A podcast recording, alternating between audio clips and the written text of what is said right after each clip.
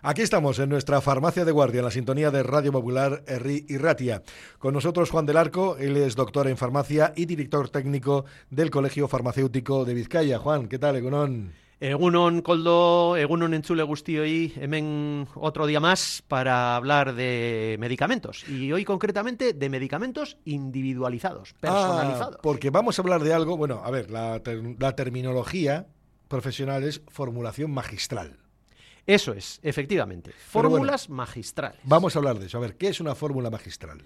En una fórmula magistral, por definición de, de la propia ley de garantías y uso racional de medicamentos, es un medicamento individualizado, es decir, preparado expresamente para, para una persona concreta, en la farmacia, para una prescripción que ha efectuado un profesional de la medicina, de la odontología o la podología.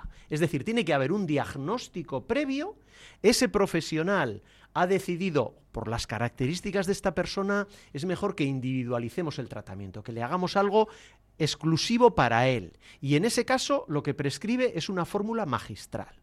Lo más habitual, no lo único, pero lo más habitual es que se utilicen fórmulas magistrales en el campo de la dermatología, es decir, para aplicar sobre la piel o sobre las mucosas. También por eso en la odontología es bastante habitual, porque los odontólogos trabajan con mucosa, con la mucosa oral. Y eh, la podología también, pues porque los pies, eh, em, para tratar afecciones dermatológicas en los pies. Entonces, eso es lo más habitual, es decir, lo que llamamos la vía tópica. Aplicar el medicamento justo en la zona donde queremos que actúe. Como digo, eso es lo más habitual. No quiere decir que no se preparen fórmulas también para otras indicaciones y se tomen esas fórmulas por vía oral, se preparen fórmulas para inyectables, se preparen fórmulas para, para otro tipo de vías, pues por ejemplo también para eh, gotas eh, para los oídos, también colirios, pero insisto, lo más habitual son las fórmulas para la piel y para las mucosas. Bueno, pues ahora van algunas preguntas. Por ejemplo, ¿todas las farmacias hacen esto? No todas las farmacias fabrican la fórmula magistral. Pero bueno, sí es Pero- posible solicitarla, claro. Efectivamente, pero las fórmulas magistrales se pueden pedir como cualquier otro medicamento en cualquier farmacia. Si nosotros acudimos a una consulta, nos prescriben en una receta una fórmula, podemos ir a la farmacia que esté más cerca de esa consulta, a la farmacia que vamos habitualmente o a la farmacia que nos apetezca en ese momento. Porque la farmacia siempre nos va a coger esa fórmula Puede que la fabrique en la propia farmacia, si no la fabrica va a ser esa farmacia la que se va a encargar de pedirlo a otra farmacia, se lo van a mandar a la farmacia donde nosotros la hemos pedido y nos la van a entregar en nuestra farmacia, la que nosotros elijamos. Por lo tanto, que nos prescriban una fórmula magistral no nos va a causar ningún perjuicio nunca de tener que buscar en qué farmacia me hacen esto. Para nada, para nada. El- sí nos va a suponer el beneficio de la individualización. Por lo tanto, ¿qué va a suponer esto desde el punto de vista práctico? Que cuando acudamos a la farmacia, lo normal, lo que va a ocurrir siempre o prácticamente siempre, es que la persona que nos recoja la receta nos va a preguntar una serie de datos. No es por curiosidad, no es para cotillear, es porque difícilmente se va a individualizar un tratamiento si no se conoce a la persona que lo va a utilizar.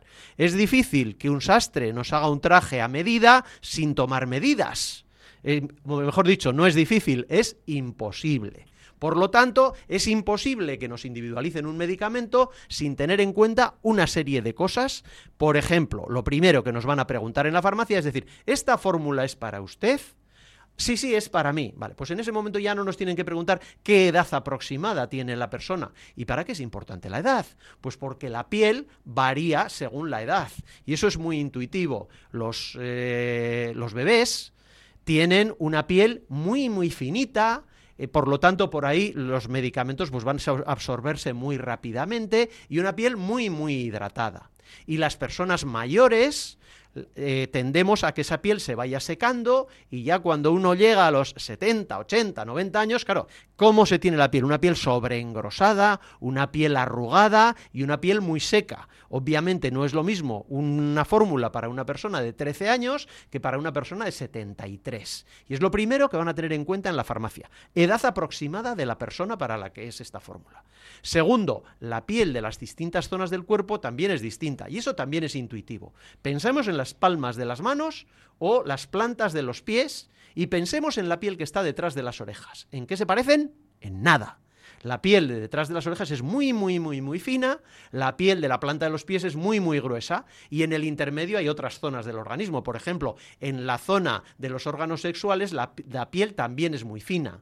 La piel de la cara normalmente, aunque sea fina, es está más acostumbrada a la intemperie y es un poquito más resistente que la piel de las zonas del cuerpo que llevamos siempre cubiertas. Entonces dependerá dónde nos van a aplicar y por lo tanto nos preguntará, ¿y esto para qué zona va a utilizar usted esta fórmula?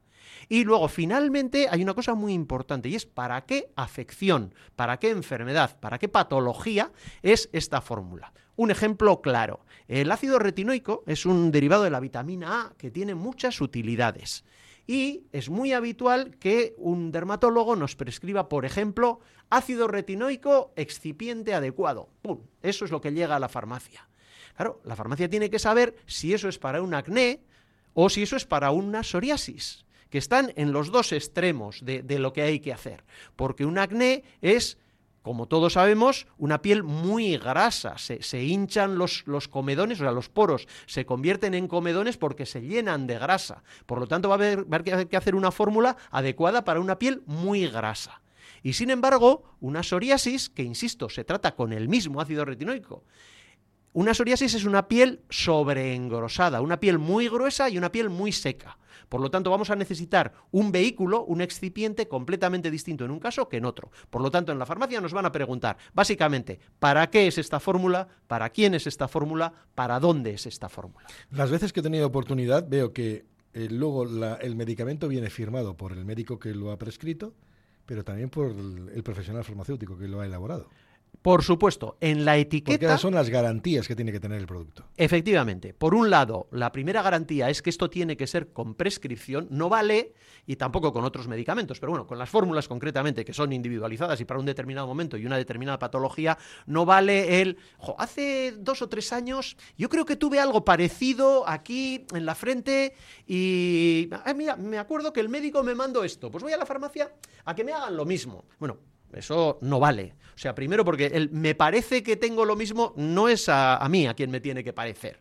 Eso tiene que ser eh, el profesional de la medicina quien determine, pues efectivamente, esto es lo mismo que, tenía usted hace dos o tres años y en ese momento decida, y mire, y el tratamiento efectivamente sigue siendo el mejor este que hubo usted hace dos o tres años, porque puede ser, tiene usted lo mismo, pero mm, es que el tratamiento ya no es lo mejor, porque ahora mm, eh, se ha visto en estudios que es mejor cambiar esto, hay que cambiar lo otro, entonces, para una fórmula siempre una receta. Y luego, como tú bien decías, en la fórmula nos vamos a encontrar una etiqueta y un prospecto, como en medicamento. Tanto en la etiqueta como en el prospecto nos va a aparecer la farmacia que nos ha dispensado esa fórmula, pero también nos va a aparecer, si es distinta, la farmacia que la ha elaborado. ¿Para qué? Para que haya una trazabilidad absoluta de este medicamento. Estamos hablando siempre de medicamentos, por lo tanto la seguridad es algo clave. Y la trazabilidad sirve para, oye, en el caso de que haya habido algún problema porque el principio activo, la materia prima con la que se ha usado esta fórmula, tiene algún problema, sabemos exactamente a quién se la hemos dispensado, qué farmacia la ha elaborado, si es diferente la que la ha dispensado, quién ha dispensado, y con eso podemos llegar a detectar dónde está ese medicamento que tenía alguna dificultad. Vamos a tener la máxima garantía, además de la garantía que nos ofrece la individualización. Pero tenemos fechas de elaboración, fechas de expiración, etcétera, porque todo eso también habrá que registrarlo. Por supuesto, por supuesto, aparece una fecha de elaboración de la fórmula y una fecha, mm, vamos a llamarle, no es exactamente exactamente caducidad, pero vamos a llamarle caducidad para simplificar. Eso es, es una fecha eh, antes de la cual tenemos que terminar ese tratamiento. Hay que tener en cuenta que estamos hablando de tratamientos individualizados. Como digo, la mayoría de las veces, no siempre, pero la mayoría de las veces, dermatológicos, odontológicos. Entonces, esas afecciones mm, normalmente son limitadas, es para un tiempo. Nos dice, dése usted esta fórmula durante un mes. Entonces, lo que nos va a poner en la farmacia es una caducidad corta, un tiempo de utilización corto, porque son para afecciones agudas. Segundo, si estamos hablando de fórmulas dermatológicas, la mayoría de esas fórmulas dermatológicas van a ser o bien líquidas o bien semisólidas lo podemos hablar, si nos da tiempo hoy, si no otro día hablamos más de, formas farmacéuticas, porque es una cosa entretenida. Podemos tener formas semisólidas como son las emulsiones o las cremas, o los geles, las pomadas, los ungüentos. Podemos tener formas líquidas como son las soluciones acuosas o las soluciones oleosas. Todo eso también depende de lo que nos vayan a prescribir. Y de la fórmula depende también cuánto va a durar una fórmula.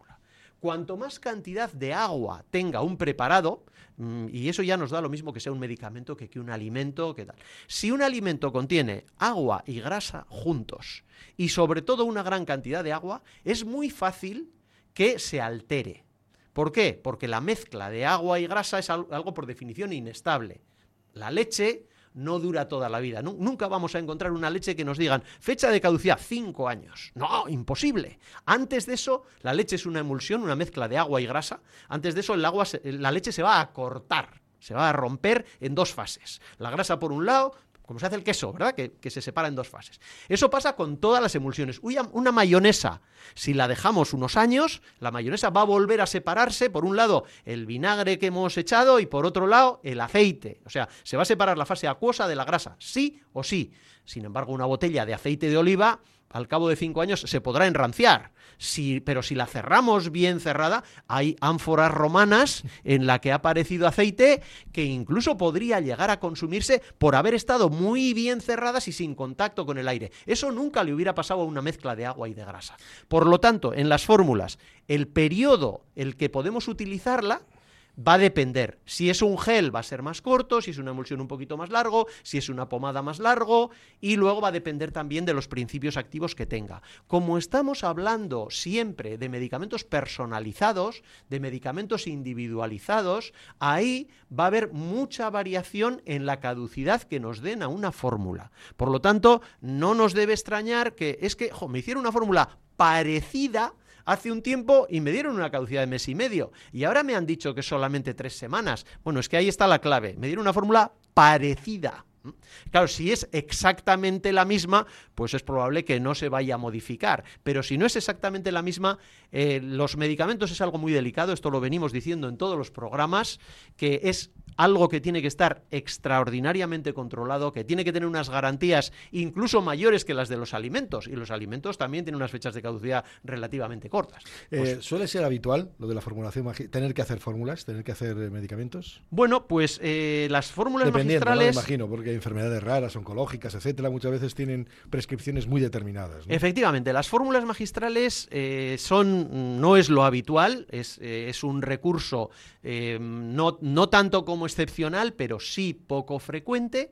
Eh, en el campo, como decía, de la dermatología, de la odontología, es, más, frecuente encontrárselo, pero en cualquier caso, lo más habitual son los medicamentos de fabricación industrial, porque no siempre es necesario individualizar un tratamiento. Y cuando no sea necesario individualizar un tratamiento, se recurre a la fabricación industrial.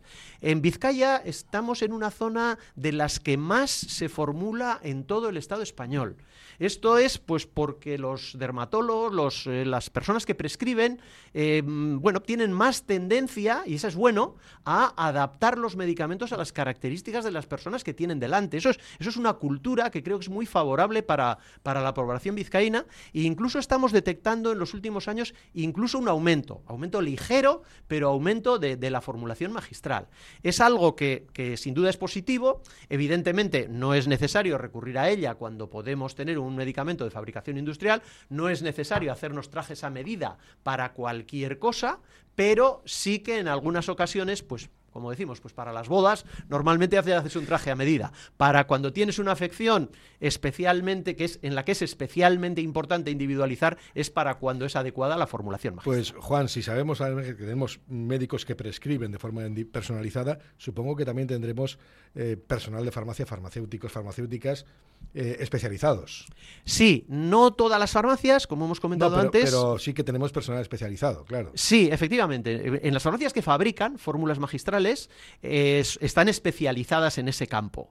Eh, tanto están especializadas a nivel de instalaciones, es necesario tener unos laboratorios, además unos laboratorios que tienen una tecnología muy desarrollada. No estemos pensando que hay es un mortero, un pistilo. no es el alquimista y, que está ahí. Y poquito más. No, no, no.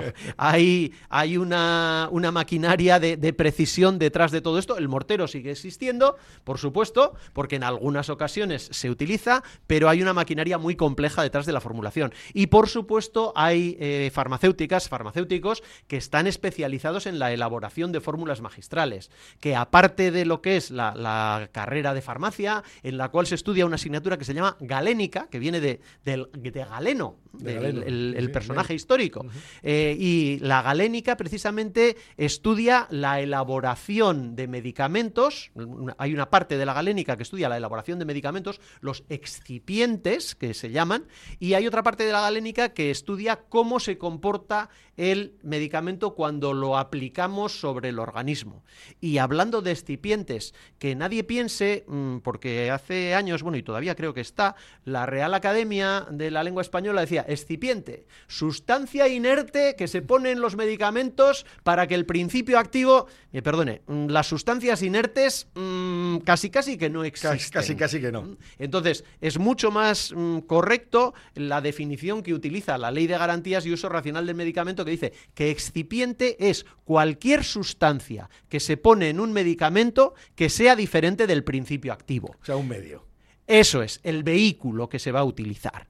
No es inerte, no es inerte, va a tener propiedades. Si yo cojo ahora mismo, mm, tú y yo cogemos mm, yo vaselina y tú agua y nos lo damos sobre la piel, solo vaselina y agua, ¿eh? ningún principio activo ni nada, nos lo damos sobre la mano, y 10 minutos después medimos la hidratación de nuestra mano, yo que me he dado vaselina la voy a tener muy hidratada, tú que has dado agua la vas a tener deshidratada. Eso lo ha hecho la vaselina y el agua. No hay nada inerte.